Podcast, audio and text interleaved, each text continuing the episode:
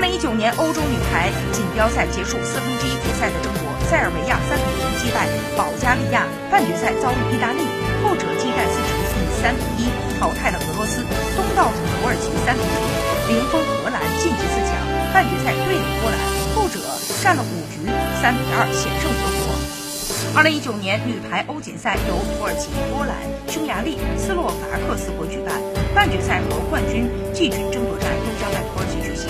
本年度女排欧锦赛的半决赛将于土耳其当地时间九月七号在安卡拉举行，北京时间九月七号二十二点，